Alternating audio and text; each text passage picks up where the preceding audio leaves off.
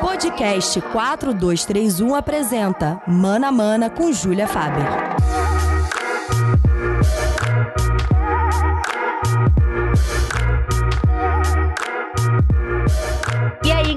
Galera, bem-vindos a mais um Mana Mana. Hoje a gente vai ter mais um daqueles programas com bastante história e política, do jeitinho que a gente gosta. Mas antes de começar, eu quero lembrar vocês do nosso plano de sócio torcedor lá no Apoia-se, que faz com que a gente melhore cada vez mais a qualidade desse nosso programa. E para esse ano a gente até incluiu na nossa equipe um estagiário, o Gabriel, que está lá nos ajudando, principalmente no Twitter. Você que já faz parte do nosso grupo do WhatsApp já está sabendo dessa novidade, já conheceu o Gabriel. Então, se você quer contribuir com a gente, vai lá no apoia.c barra podcast 4231 e escolhe o orçamento que melhor cabe no seu bolso, né? É uma Coca-Cola, é a caipirinha que você não tá tomando porque tá em isolamento. Mas, é, enfim, hoje a gente vai falar de futebol e democracia e acabar de vez com essa história que é puro mito de que futebol e política não se misturam.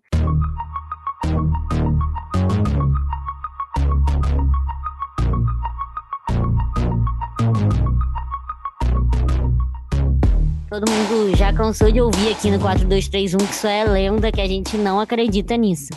E aí, para falar comigo sobre esse assunto tão maravilhoso, mas muito delicado, eu tenho uma convidada super especial, que é historiadora e doutoranda em História Social pela USP ela faz pesquisas voltadas para futebol feminino brasileiro e principalmente com relação a questões de gênero e trabalho, ou seja, tudo a ver com mana a mana, né? Bem-vinda, Fernanda Hag. Obrigada, Júlia. É um prazer estar aqui com vocês, né? O pessoal que está ouvindo a gente também. Primeiro, quero agradecer o convite para bater esse papo com vocês. Além de ser um tema fundamental, é, falar de futebol é sempre o que a gente gosta de verdade, né? Então, sempre é bacana, né? E aí, Estamos é, aí, estamos é, na área, se encostar é pênalti. tá certo. É, bom, hoje a gente vai falar aqui, né, para trazer esse assunto aí de futebol e democracia, a gente vai falar de alguns momentos ou acontecimentos em que o futebol e a democracia andaram juntos de alguma forma.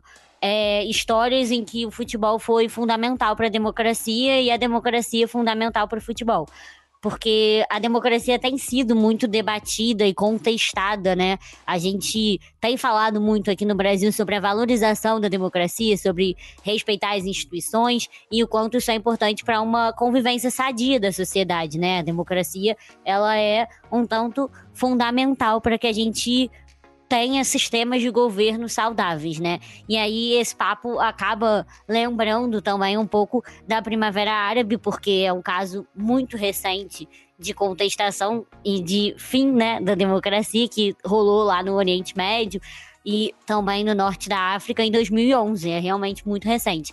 Esse debate poderia ter chegado com mais força para a gente aqui no Brasil, talvez pudesse até ser um grande alerta para algumas situações que a gente vive hoje, mas infelizmente a gente ainda sabe bem pouco sobre a Primavera Árabe. Eu até lembro de ter aprendido um pouquinho na escola sobre isso, mas assim, ainda foi muito superficial, até porque quando a gente estuda os acontecimentos quando eles estão acontecendo, é, a carga de história que a gente consegue tirar daquilo ali acaba sendo menor. Então, Vou explicar, assim, resumidamente, né, para quem não sabe do que a gente está falando. Uma série de governantes autoritários emergiram, gerando algumas revoltas populares que surgiram por conta de razões comuns, né, razões sociais, as condições de vida e a legitimidade de poderes. E aí a corrupção foi um tema que começou a ser mais debatido por lá, ao mesmo tempo que também era debatido aqui. E largos investimentos no futebol começaram a acontecer por esses povos, né? Como uma lavagem de dinheiro.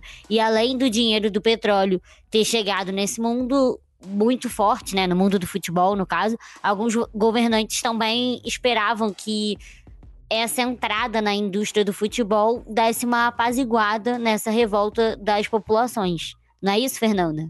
Bem, bom, acho que tem bastante coisa para a gente falar, Júlia. Acho que um ponto de partida do nosso debate é importante pensarmos assim, qual democracia que a gente está falando, né? Qual a democracia que a gente quer? Porque por vezes a gente meio que acaba naturalizando como existisse um modelo único, né, de, de, de democracia, e nos fechando para outras possibilidades de construções políticas e sociais, enfim. Além disso, às vezes a gente parte do pressuposto de que, de que as democracias estão prontas, né? Elas existem da forma que estão aí e é isso, acabou. Né? Mas aí cabe uma pergunta também, né? É democracia para quem? Né? Será que os sistemas democráticos que a gente tem hoje, mesmo que são considerados mais estabelecidos, é, eles abrangem de fato toda a população? Eles dão conta das mais diversas necessidades das populações? Então, quando a gente traz essa coisa de futebol e democracia, é sempre bom a gente ter isso em mente também, né? E, e, vai bater em tudo que a gente vai falar hoje ao longo do, do, do, nosso podcast, né? Então, acho que dito isso, também é importante a gente não ficar transpondo conceitos ou modelos para todos os lugares, né? Como se eles fossem universais, né? A gente entender as especificidades de cada contexto histórico é muito fundamental. E aqui é bem papo de historiador mesmo. Assim. e aí, nesse sentido, que vai entrar a Primavera Árabe, né? Como que você falou, a Primavera Árabe vai ocorrer em 2011, né? Então, bem recente mesmo, é, em países do Oriente Médio e do Norte da África, né? Então, foi uma série de manifestações e protestos que se espalharam por essa região e trouxeram mudanças muito importantes. Né? O estupim disso se deu na Tunísia em dezembro de 2010, quando um vendedor de rua, o Mohamed Bouzazi, e agora vocês vão super perdoar meu árabe, porque ele é basicamente inexistente, então se eu pronunciar alguma coisa errada, vocês me perdoem, né? que, ateou, ateou fogo no próprio corpo, né? como um protesto contra as autoridades locais, e aí a coisa explodiu. Né? enfim, não foi um trocadilho proposital, mas foi nesse sentido. E aí é interessante a gente pensar na própria questão de nomenclatura, né? Por que primavera, né? Por que primavera árabe? Isso remonta a processos históricos anteriores, né? A gente vai falar a primeira, né? A primavera dos povos, ainda no século XIX, a gente pode lembrar da primavera de Praga, em 68. Enfim, já é uma tradição, né, chamar-se esses tipos de insurgências de primavera. Mas é importante a gente pensar que para a primavera árabe foi o Ocidente que passou a nomear essas manifestações da Primavera Árabe, né? Então a gente precisa cuidar também com isso, né? Pensar é, a realidade dentro do seu próprio contexto. E aí, foram muitos países envolvidos na Primavera Árabe, né? A Tunísia, o Egito, a Líbia, a Síria, o Bahrein, o Iêmen, a Argélia e Marrocos. E parece uma coisa óbvia que eu vou falar agora, mas são países diferentes. É importante a gente pensar, é, pontuar isso, porque às vezes a gente tem uma ideia de que aquela galera é tudo uma região de um bloco único, né? Como se todo mundo fosse igual e tudo mais, e desconsidera as diversidades que existem nessa, né, nesses países e nessa região, né? Que incluem questões étnicas, questões políticas, questões religiosas, de língua, enfim, dava para ficar 300 anos falando sobre isso. Mas, de toda forma, tem uma coisa, tem alguns fatores que a gente pode elencar aqui que vão juntar né, é, são pontos em comum entre esses países durante a Primavera Árabe. Né? A primeira coisa que a gente pode pensar é que foram movimentos liderados pela juventude. Isso é muito significativo, porque a maior parte, tem saiu uns, uns dados recentemente, que 53% das populações desses países é formada por jovens abaixo de 24 anos. E, por que, que eles se, rebe se, rebelaram? Né? Ah, é uma juventude transviada, revoltada. Não, porque uma, foram exatamente essa parcela da população que estava mais, estava sendo mais afetada pelas consequências dos regimes autoritários que estavam instaurados ali desde os anos 50. Né? Então bateu direto e aí inflou essa, essas manifestações e protestos. Outra coisa que eu acho importante a gente pensar é, para a Primavera Árabe é o papel das redes sociais.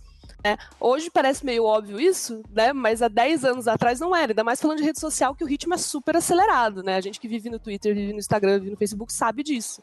Né? Então as redes sociais foram fundamentais para a Primavera Árabe, tanto para mostrar o que estava acontecendo, né? não, faz, não dependendo da, da, da grande mídia, quanto para organizar os protestos. Né? Então, talvez tenha sido um dos primeiros pioneiros nesse, nesse sentido da, da, importância das redes sociais, das manifestações.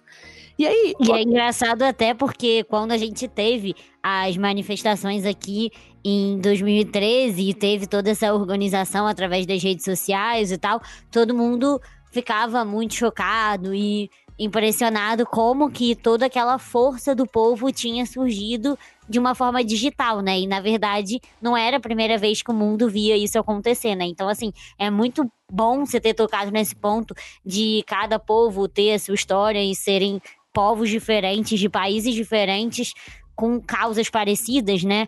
É porque é justamente isso. Quando a gente vê também aqui no Brasil as pessoas unificarem a América Latina de alguma forma e acharem que as nossas ditaduras aqui foram todas iguais, a gente contesta e fala que não é bem assim e tal. É exatamente isso que a gente também fa acaba fazendo com relação a outros povos e é muito mais por desconhecimento, né? Mas enfim, é, a gente sempre tem que tentar ver dessa forma que, e pensar que cada povo realmente tem a sua história e as suas peculiaridades tem seu formato de vida e que as democracias realmente precisam ir cada vez amadurecendo, né, ali dentro de cada país e encontrando o seu formato mais democrático, vamos dizer assim. Perfeito, perfeito. Isso que você fala, a comparação com a América Latina é muito real. Claro que nós somos todos latinos-americanos, é importante a gente traçar esse laço né, de solidariedade, mas a gente tem as nossas especificidades, né? Então não fazer com os outros que as pessoas fazem com a gente, né? E aí passa pelo que você falou também, né? Ir atrás de informação. Claro que às vezes é muito mais difícil, né? Enfim, até às vezes por questão de língua também, mas é importante a gente tentar ao menos. E aí, nesse sentido, as redes sociais foram importantes, né? Exatamente para dar essa visibilidade, para a gente conseguir ter mais contato, a gente conseguir conhecer mais, né? Então vai, tá, vai bem na direção do que você falou mesmo, Júlia. E aí, outra coisa que é importante, que une meio que toda essa galera na Primavera Árabe, era a falência desses governos, né, desses regimes autoritários que estavam no poder desde os anos 50, mais ou menos, né? Isso, né, claro, considerando as especificidades, mas de uma forma geral aqui. E na verdade não são só governantes, né? Eles basicamente existiam algumas dinastias naquelas regiões, né? Dinastias familiares, dinastias militares e que eram muito marcadas pelo autoritarismo. E aí junta com o negócio que você falou lá antes, né? A aproximação desses regimes com o futebol, né? É, seja através do uso político mesmo, né, de tentar criar uma coesão, né, essa ideia do futebol juntar toda a galera, juntar países e tudo mais, mas também muito pelo interesse econômico, né? A gente sabe que a grana dos petrodólares não existe no mundo do futebol faz muito tempo e faz muito estrago, né? Faz muito, é muito impactante, né? E também a ideia do futebol meio que para limpar a imagem internacional desses países, né? Meio que jogando o autoritarismo para debaixo do tapete, assim, né? Um exemplo que a gente pode pensar nisso para não ficar uma coisa muito abstrata é basta lembrar que o filho do Muammar Gaddafi é, o Al-Said Gaddafi foi ministro dos esportes e chefe da Confederação de Futebol da Líbia. Né? Então, assim, é uma, o filho do cara estava numa posição estratégica importante para o futebol.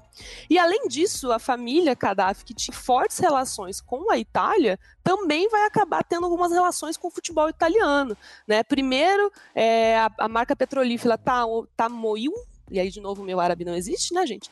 É, estava no uniforme do Atalanta de 89 a 95 e na década seguinte foi a principal patrocinadora da Juventus, né, até mais ou menos 2007. Então, é, o futebol já está aparecendo nesse contexto, né, a gente já precisa é, considerar isso, assim. E aí, nesse sentido, ainda pensando é, do papel desses regimes, além de concentrar é, muito poder político, né, de serem autocracias, é, esses governos também concentravam muita riqueza. Né? Existia um grande fosso entre essas classes privilegiadas e o resto da população. É por isso que a coisa estoura. É por isso é meio que uma panela de pressão, uma hora não dá mais, né? E aí, de novo, né? É, a gente precisa ligar com outras coisas que estão acontecendo no mundo, né? A gente está saindo desse período de uma crise do capitalismo em 2008, né? E aí a coisa vai começar a pipocar em diferentes lugares. Não à toa pipoca no Brasil depois também, pipoca no Occupy, né? E aí a Primavera Árabe meio que abre esse processo. É interessante a gente pensar nesse sentido, assim. Aí, Júlia, é, a gente dá para a gente pegar alguns países que foram importantes nisso, ou a gente dá, segue o jogo. Você que sabe aí pra gente pensar um pouquinho em cada coisa, assim. Acho que tem alguns países assim é, que foram até um pouco fundamentais, inclusive nessa relação, né, com o futebol, como o Egito, por exemplo, que teve esse caso de as torcidas é, demonstrarem tantas manifestações é, contra os governos, né, que chegaram a ser banidas dos estádios. Teve invasões generalizadas nos estádios, situações assim que realmente a torcida organizada, ela deixou de ser torcida organizada, né? Até essas barra bravas, né? Igual a gente chama aqui no Brasil, elas deixaram de ser só torcidas e elas passaram a ser realmente grupos políticos ali naquele momento. Perfeito, perfeito. Acho que é, é, porque aquilo, né? Exatamente, cada país tem a sua, a sua peculiaridade, né? Então, é, se a gente quisesse falar de cada um, ia, ia muito tempo, assim, né? Exatamente. Mas... Como diria o Vitor, é outro podcast. É outro podcast, exatamente. Mas, assim, focando nessa questão dos torcedores, é, antes de entrar no caso do Egito, que eu acho que é o mais emblemático, concordo contigo, é, a gente pode pensar no papel é, geral das torcidas organizadas, as chamadas ultras, de forma ampla no Oriente Médio. Né? Então, antes da gente ir para o específico, tentar pensar uma coisa mais macro, assim, né? É, e aí, tem dois aspectos para a gente pensar logo de cara, assim, né? A primeira, né, nessa questão das torcidas organizadas no Oriente Médio, é que os estádios se tornaram, naqueles, naquela região, junto com as mesquitas, os poucos espaços possíveis para as pessoas, né, para parte da população, exprimir e liberar a sua raiva sentida com, né, da, quando vivia sobre esses regimes autoritários. Então é meio que um espaço catártico mesmo para você colocar para fora, né, numa sociedade que era extremamente autoritária, né? Então você tinha alguns espaços estratégicos para isso e o estádio passou a ser um deles. Isso já é muito significativo, acho que isso já fala muito é, sobre o futebol, né, sobre a potência que o futebol tem, né? É, isso, é, e a relação dele com a política, né? E com, com a sociabilidade daquelas, daquelas pessoas. E aí, a segunda coisa que a gente precisa considerar nesse sentido é que, em sua maioria, esses torcedores ultras, essas torcidas, elas são compostas por homens, né, a gente precisa fazer um recorte bem claro de gênero, jovens, e aí, de novo, a gente lembra que, as, que a Primavera Árabe foi marcada pela juventude, né, da classe trabalhadora, então tão longe de serem de classes privilegiadas, e que acabaram nesse processo né, histórico de viver estádios e viver o futebol, construindo uma cultura um pouco de confronto. Né? E aí, por anos, esses ultras do Oriente Médio é, viveram confrontos tanto dentro dos estádios, né? Tanto com a polícia quanto com outros torcedores, né? Isso a gente sabe como é que, como é que a banda toca, não só lá, né? Aqui também. E aí, uma espécie de defesa do território. E aí, esses governos, eles começaram a ver esses grupos autônomos militantes como um desafio ao seu próprio monopólio da violência do regime e como uma ameaça à sua autoridade. Tipo, cara, esses caras estão ficando perigosos, isso aqui vai dar BO. Né? E aí, como resposta, né, e, e, usaram, obviamente, o clássico discurso de que é pela segurança pública, é pelo bem de todos, eles buscaram tornar os estádios cada vez mais verdadeiras fortalezas e recrudescer o controle militarizando esses espaços dos estádios. O que, obviamente, cara, colocou gasolina no negócio, na fogueira, né? Porque, por outro lado, os ultras vão radicalizar, vão se radicalizar ainda mais em resposta a essa militarização dos estádios, né? Ainda que por muitas vezes nesse contexto, aqui eu não estou falando só da Primavera Árabe, estou falando de um contexto que vem muito antes disso, né? É, não enquadrassem a sua militância como política, né? E aí, é, então, acho que isso é um cenário meio geral para torcedores ultras no Oriente Médio para a gente pensar, né? para a gente pensar o que, que existia dessa realidade antes de estourar a Primavera Árabe. E aí. E até pensar também que a gente pode ver ali, nesse, nesse caso, e em todos os casos, eu acho, é, que o, o estádio de futebol ele é ali também, né, um ambiente social, muito mais do que qualquer outra coisa. O futebol tem a sua função social e isso daí acaba é, aumentando essa carga de gasolina, como você falou, que foi colocada ali nesse momento que o, o estádio de futebol deixou de ser o lugar daque, daquele público, né? Exatamente, perfeito. É isso que você falou, né? É um espaço, ele é um espaço social, ele é um ambiente social. E aí você vai ter de tudo. Né? Você pode pensar qualquer aspecto da sociedade a partir daquilo ali. Né? Isso é muito significativo também. E aí, antes de falar do Egito, do caso do Egito, eu vou puxar um pouquinho para a gente falar do caso da Tunísia. Né? Enfim, a Tunísia abriu né, a Primavera Árabe, importante a gente lembrar, né, que eu já comentei do Mohammed, que colocou fogo no, no próprio corpo, em protesto. E aí, é, a Tunísia, né, da, da, início que ficou chamada como a Revolução do Jasmim, né, então aí é um nome que eles mesmos dão, né, não veio de fora, não veio do Ocidente. Começou em dezembro de 2010 e, e, e encerra em janeiro de 2011 com a queda do Zine Ben Ali, né, que era o ditador até então. Para a comunidade internacional, a Tunísia foi o exemplo de primavera árabe que deu certo, né, porque tiveram eleições democráticas e tudo mais. Para a população a Tunísia mesmo, a corrupção e a violência policial, que foram os estupins para a revolta, infelizmente continuaram. É, mas, enfim, aí saldos que a gente pode fazer balanços que a história vai fazer ao longo do tempo, como você falou, agora está muito recente para isso, né? Mas, de toda forma, é, antes de estourar em 2010 a, a revolta do Jasmim, é, uma década antes, já, né, desde o início do século XX, muitos ultras tunisianos estabeleceram ligações com a Takris. O que, que, é essa parada, né? Era uma organização que se descrevia como um cyber think tank e uma rede de resistência das ruas que foi fundada em 1998. Então era uma galera hacker, né? E aí de novo, olha a internet e as redes sociais aparecendo né? Que estava a fim de militar e fazer botar né, seu bloco na rua também, resistência na rua também, e que teve um importante papel durante a Primavera Árabe. E aí, em 1999, muitos ativistas dessa TACRIS foram a um jogo de futebol e acabaram, que, que acabou em algum dos confrontos, aquilo que a gente estava falando, aquela vivência e tal, e eles ficaram impressionados com o espírito militante daqueles ultras, aquela entrega, aquela coisa e tudo mais, e assim passaram a estabelecer e desenvolver um canal de contato com eles, tá? Isso, gente, lá da parte 99 que a gente tá falando, é muito antes do negócio estourar. E aí, no fim de 2009, esses laços foram sendo construídos ao longo dessa década, né? Na primeira década da, do século 21. E aí, no fim de 2019, o Tracriles e os Ultras acharam que era o momento de agir e buscar for formas de mobilizar o restante da população. Tipo, cara, vamos convocar essa galera mesmo. E aí usaram a internet e os estádios para isso. Então, olha essa tabelinha rolando de novo, né? E aí, quando a, coisa, quando a revolta do Jasmim, a Revolução do Jasmim estoura no final de 2010, nas batalhas de rua que ocorreram contra as forças de segurança do regime, os ultras e os membros da Tacris, que já tinham essa aliança antes, fizeram, foram parte do núcleo central dos protestos, né, de fazer a linha de frente, de organizar esses protestos.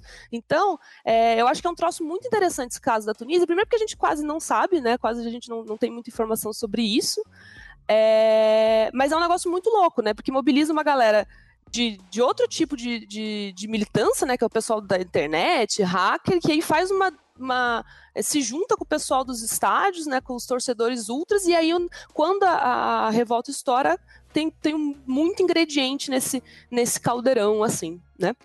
É, exatamente. É, é, é muito diferente quando a gente vê que num contexto em que é quase que um desespero da sociedade, é, públicos muito diferentes acabam estando juntos ali na rua e aí a força só aumenta. Um vai, vai contribuir para a revolta do outro e, enfim, é incrível a gente pensar a forma como tudo isso nasceu e como tudo foi tão forte. Mas é exatamente isso. É o momento que, quando o fogo já tá ali queimando, cara, quem tá do seu lado ali na rua é seu amigo desde sempre.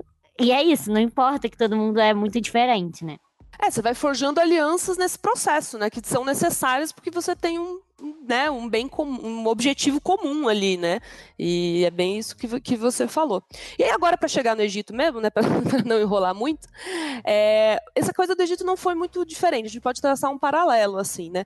Muitos dos torcedores dos principais clubes egípcios também passaram por um processo de politização muito antes da Primavera Árabe estourar. Né? Claro que a coisa, né, tem um boom a partir disso, mas esse processo já vinha de antes. Né? É importante a gente considerar isso também, né? Não, não, não caiu do céu, né? Tipo, ah, hoje, puxa, hoje os torcedores acordaram é, super politizados e vão tomar o mundo. Não, né? A gente sabe que construção política leva tempo, né?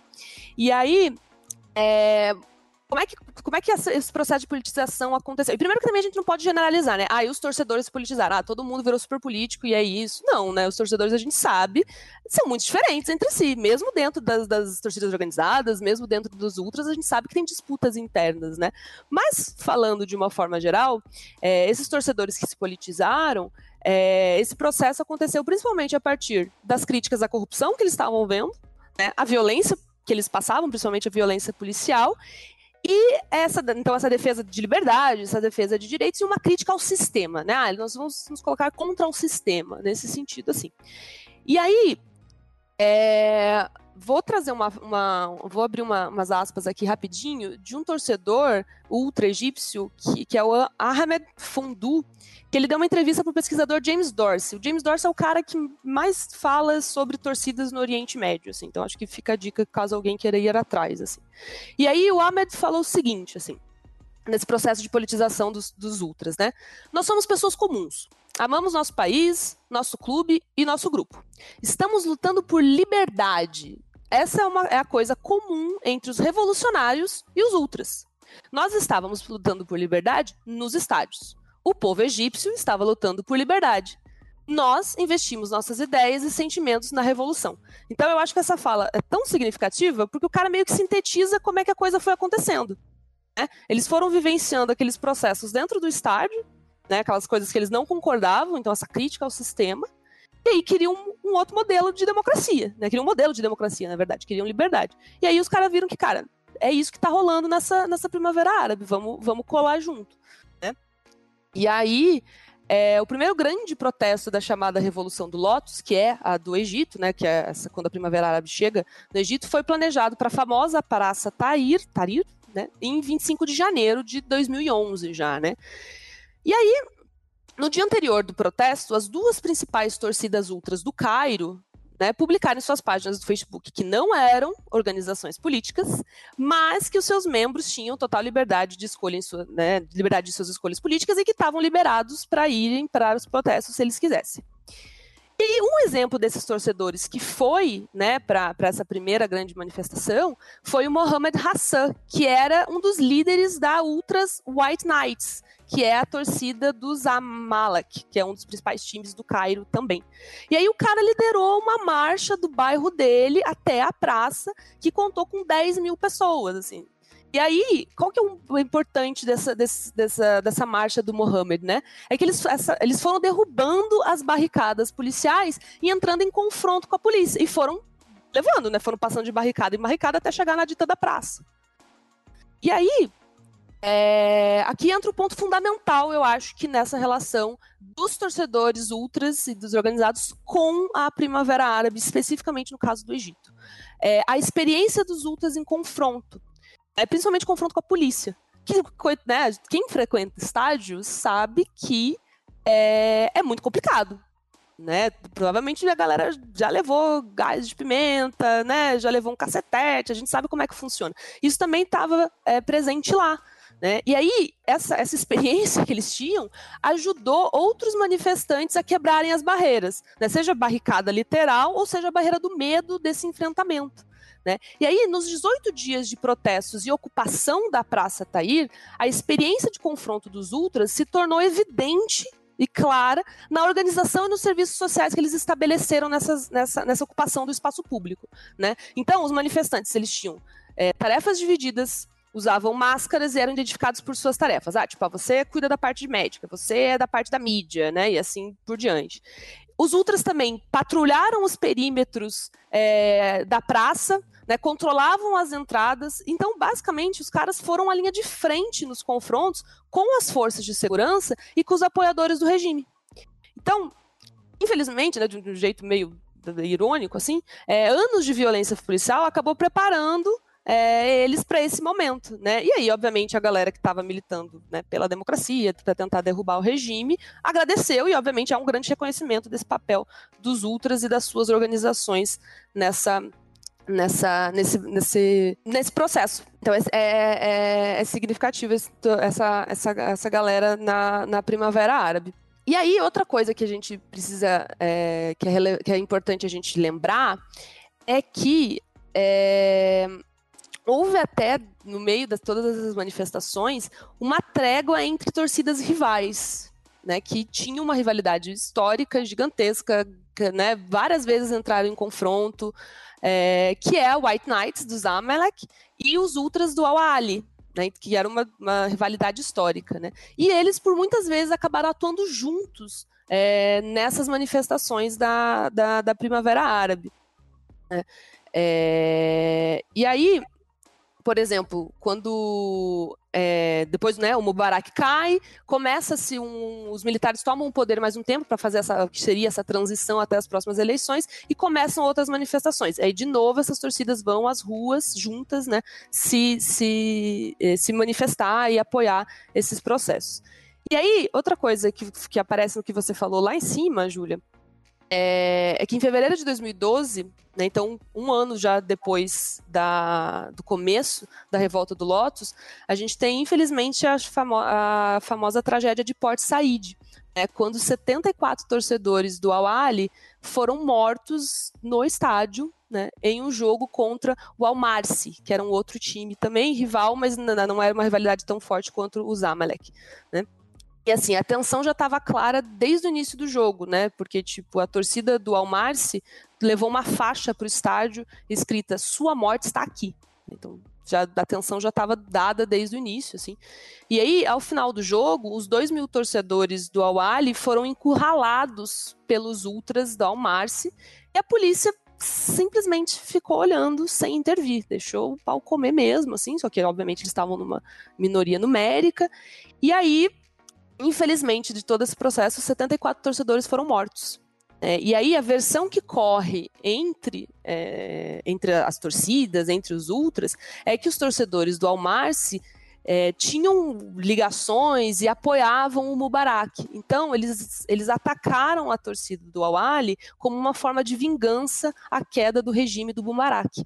Né? Então, obviamente que isso levou ainda mais protestos, né? A galera foi mais pra rua e de novo os torcedores do Zamalek, mesmo rivais, eles vão se unir ao pessoal do Awali para exigir justiça, né? Então a gente vê que, que essas eh, esses processos políticos e sociais acabam mudando até uma dinâmica dentro do próprio futebol, né? Tipo, os caras deixaram a rivalidade de lado, né, que é histórica, já tinham né, caído na porrada várias vezes, mas por outros motivos acabaram fechando junto nesse momento, né? E aí, nesse ano mesmo, o Awali acabou se sagrando campeão da Liga dos Campeões da, da África, né? Já que a Liga Egípcia acabou suspensa, né? Por todos esses bafafás que estavam rolando.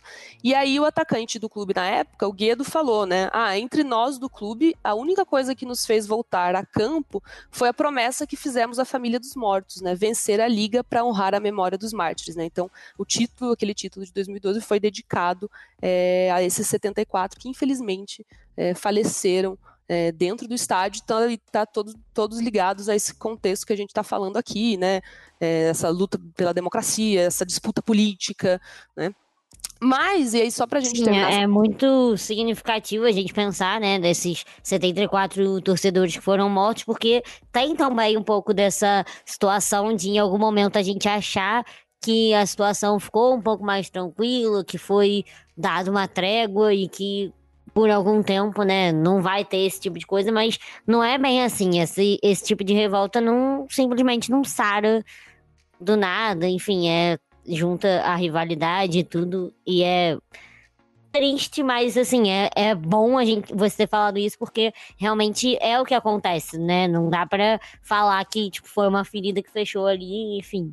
Exatamente, exatamente. É uma, é uma e assim, você constrói uma memória ao redor disso, né? Você dedica esse título aos caras, aí você sempre vai lembrar e você vai tentar entender por que, que aconteceu, né? Por que, que até existe essa homenagem. E, e como você falou, né? A ferida está muito aberta ainda, a gente meio que não sabe é, para onde a coisa vai, né? Agora, né, agora completam 10 anos da Primavera Árabe, né? É exatamente né, nesse, nessa época que a gente está agora. E, e aí tá rolando muito balanço, né? Mas, ah, e aí, como é que tá? O que, que aconteceu e tudo mais. Mas, assim, eu acho que a gente ainda vai ver muita coisa em decorrência da Primavera Árabe. Eu acho que ainda é um processo é, que está acontecendo, sabe? O que, que para onde vai dar, só o tempo vai dizer, assim, a gente precisa só estar tá atento, né, e, e, fazer o que a gente está fazendo, né, apoiar essas, essas lutas democráticas, essa, essas lutas por direitos e ver, né, onde é que o futebol pode, pode entrar nisso, pode, pode fazer o seu papel também, né. Sim, com certeza. Eu acho que não tem jeito, o futebol vai continuar, né? Sempre tendo essa influência, principalmente por ser né, uma coisa que tem um papel totalmente claro, né, ali na sociedade, enfim, é muito cultural. Aqui no Brasil é super forte, né, o, é, o futebol para a nossa cultura. Então, claro que eu acho que a gente precisa levar realmente o futebol para esse caminho de sempre é, servir também como ferramenta política quando a gente precisar, quando for realmente fundamental para a democracia, né? É, exatamente, perfeito. Foi o que você falou, né? É, a nossa cultura está muito é, arraigada no futebol, né? Eu, eu sou professora de história, né? Dou aula e pesquiso, né? Também sou pesquisadora de história. E, cara, eu falo tranquilamente, assim, você não tem como entender a história do Brasil se você não passar pelo futebol em determinado momento, assim. É, não tem como, faz muito parte do que você falou, da nossa cultura, do nosso cotidiano, das nossas formas de viver o mundo, né? Tudo bem, não estou dizendo que todo mundo é obrigado a gostar de futebol e tem que entender e tudo mais. Não, não é isso. Mas, mas dificilmente você vai entender toda a lógica brasileira, toda a história brasileira, se você não passar algum momento por isso também, assim. E, por isso, é importante a gente lembrar disso, né? Porque, porque é isso também, né? O futebol, e aí, pegando o exemplo que a gente está falando hoje, é, da Primavera Árabe e tudo mais, ele é uma janela privilegiada para a gente entender várias outras coisas daquela sociedade. Né? A gente começou falando, por exemplo, da torcida dos Zamalek, onde é que a gente chegou, né? A gente entendeu como é que foi a queda do regime, como é que, que aconteceu, qual é o papel, né? Falamos do negócio da Tunísia e chegamos nos hackers. Então, o futebol é uma janela que abre para muita coisa, né? Então, é, é, importante a gente trazer esse tipo de informação para a gente ter, ter isso em mente também. É, bom, então, acho que a Primavera Árabe realmente consegue é, resumir bastante dessa relação, assim, do, do futebol com a democracia. Foi um momento que foi muito impactante, essa é, mudança, assim, é, característica da torcida, das torcidas ultra, é, tornando elas mais políticas ainda e fazendo tanta diferença na política do país, né, não só na política do futebol, foi assim fundamental. Então achei assim incrível, né, Fernanda, até muito obrigada por essa super aula de história aqui, que foi ótimo. É, e aí a gente já vai encaminhando para o fim do programa. O, já aproveito para falar aqui que o próximo programa a gente continua nesse assunto, né? Uma parte 2 de de democracia versus futebol com a ditadura militar brasileira e a democracia corintiana, que foram episódios já aqui no Brasil, né, trazendo para uma realidade mais próxima à nossa, embora seja um evento que não é tão recente quanto a Primavera Árabe, né? Então, é, Fernanda, fala pra gente onde que a gente te encontra, né? Onde a gente pode acompanhar seu trabalho, porque além de dar aula de história, você também tem uma coluna no Brasil de Fato, né? Eu adoro o Brasil de Fato, aliás. Então, conta pra gente redes sociais, onde a gente te encontra. Ah, beleza. É, bom, primeiro quero agradecer o convite, né, Júlia? Super bacana, assim, adorei mesmo, muito bom bater esse papo com vocês. Como a Júlia falou, né, eu tenho a coluna semanal Elas por Ela no Brasil de Fato Paraná, então, né, sempre entra lá no Instagram do Brasil de Fato Paraná que você vai encontrar a coluna toda semana. E nas redes sociais eu tô com arroba Ferhag, H2AG, é só né, Instagram e Twitter, se quiserem me ouvir falando groselha de futebol. e eu também tô no Por Outro Futebol do Ludopédio, junto com meu parceiro João Malaya, que a gente faz também algumas lives para pensar a questão da modernização do futebol aí. Então também segue nas redes que a gente se encontra lá. Maravilha. Então, assim, muito obrigada a você que nos ouviu até aqui, né? Mais uma vez. É, sigam lá nas nossas redes sociais, o 4231, se você não segue ainda. Agora o nosso Twitter tá super ativo, estamos fazendo coberturas ao vivo dos jogos de futebol. Tá bem legal. E também, se quiser me seguir nas redes sociais, é jfaber, em todas elas, eu acho. E até o próximo programa. Beijo!